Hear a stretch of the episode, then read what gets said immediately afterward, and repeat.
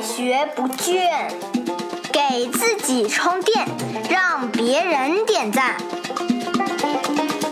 开始吧！欢迎来到快学不倦，我是老汪。我们很多人呢，在每天的工作里边呢，起码要花一小部分时间来处理邮件啊。老汪觉得啊，如果邮件能够处理得好，不仅仅能够提高我们自己的工作效率，而且呢，也能够提高我们的工作绩效表现。那想把邮件处理得好呢？啊，老王认为要具备两方面的技能，一方面呢叫做硬技能，另外一方面叫软技能。所谓的硬技能呢，是指我们对于邮件这个软件本身的熟悉，到底它能实现什么功能？因为实际上啊，很多的这个软件的功能非常强大，但是呢，咱们都不知道，因为没有花时间去了解嘛。比如说微软的 Outlook，很多公司都在用 Outlook 本身的功能真的蛮强大的啊，很多的同事呢。当听到了有这功能之后啊，才会恍然大悟，说啊，居然还能实现这功能。实际上呢，功能早就有，只是我们不知道。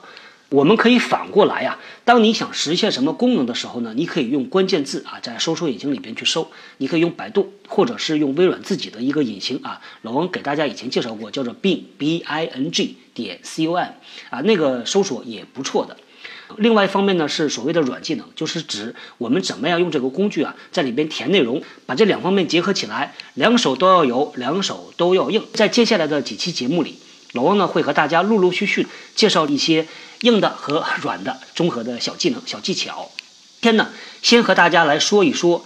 关于发邮件发给谁、抄给谁啊这个问题，有一天上班呢，是在一大早啊，老汪呢刚坐到办公室啊，就接到了一个电话，是公司另外一个部门的经理打过来的投诉电话。那大哥呢就站在一个酒店的门口，他说：“哎，我怎么到了这儿之后没有看到这个老师和同学呢？今天不是有培训吗？”我当时我说：“你别急啊，马上我们去看一下到底是啥培训。这培训为什么就你一个人老哥在那儿等着，其他人都没来呢？”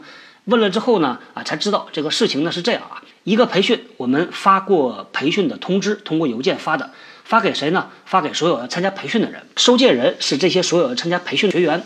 同时呢，在抄送那一栏里边呢，是把他们所有的学员的经理都放在里边了。那本意呢是说啊，让这些经理知道说你的员工啊，接下来他要去参加这个培训了，那他的工作可能要安排一下。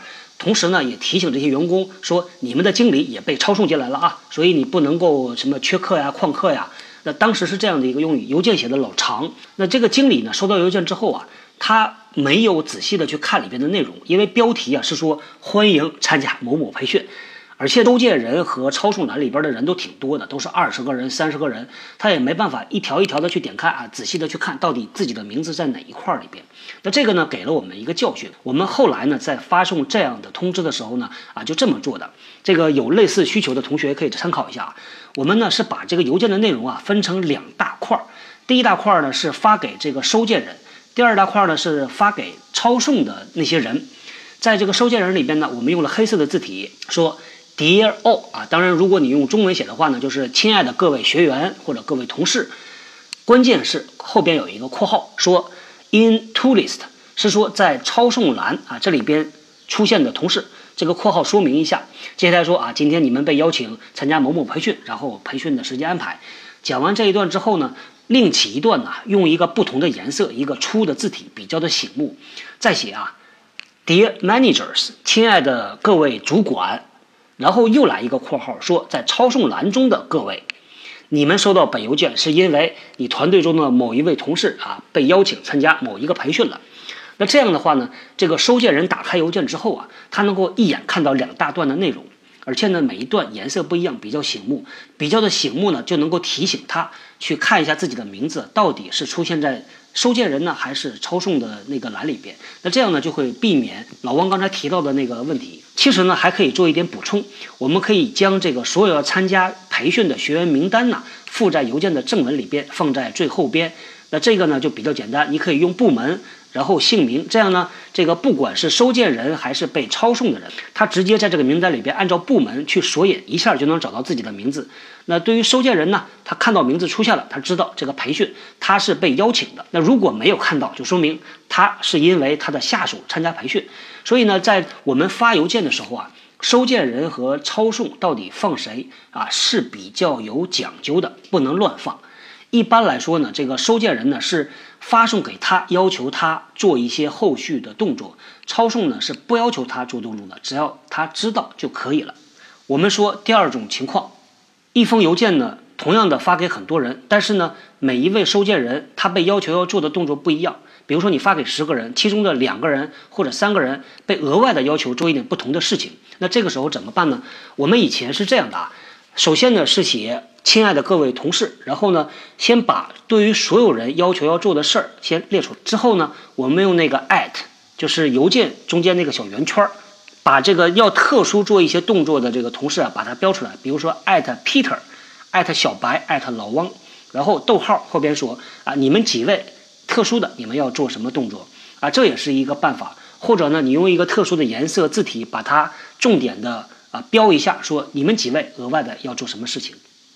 来说第三种情况呢，这个老王以前见过啊。比如说我们公司的 IT 部门有一些通知，他要发给某几个部门的同事，这个同事呢又不是特别的有规律，而且人数有很多。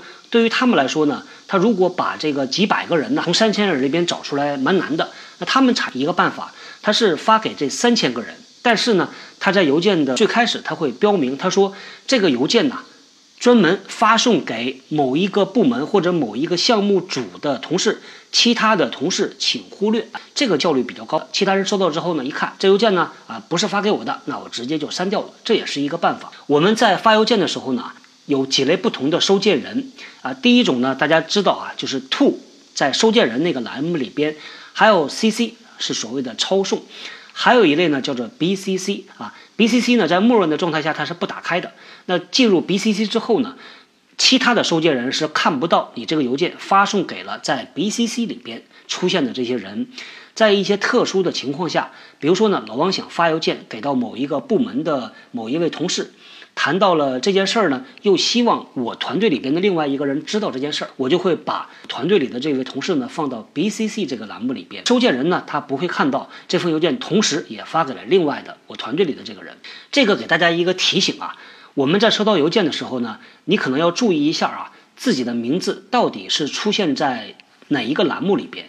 如果呢是 BCC 的话，那么这个邮件就不要。回复也不要 reply to all，因为一不小心就会变得很尴尬。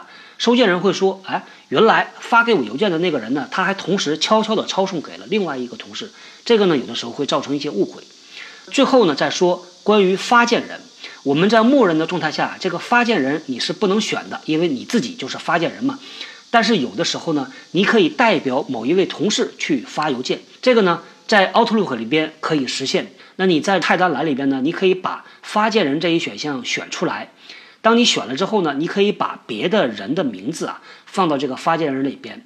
你发出去之后呢，对方收到邮件，他会看到由你来代表那位同事发的邮件啊，这个挺有意思。有的时候呢，往往是一位同事在休假，他请另外一位同事代他发这邮件，可以这么做。或者呢是。秘书或者是部门的助理代表老板来发这个邮件，也可以这么做。对于这个功能呢，大家没事儿啊，老王建议呢自己琢磨琢磨，到里边去胡乱的试一下，往往有的时候会有一些啊小的惊喜。今天呢，跟大家就聊到这里，我们后天接着说邮件。新技能大家 get 到了吗？我是小汪，搜索关键字“人呐”，找到老汪的新浪微博和微信公众号，看更多的内容。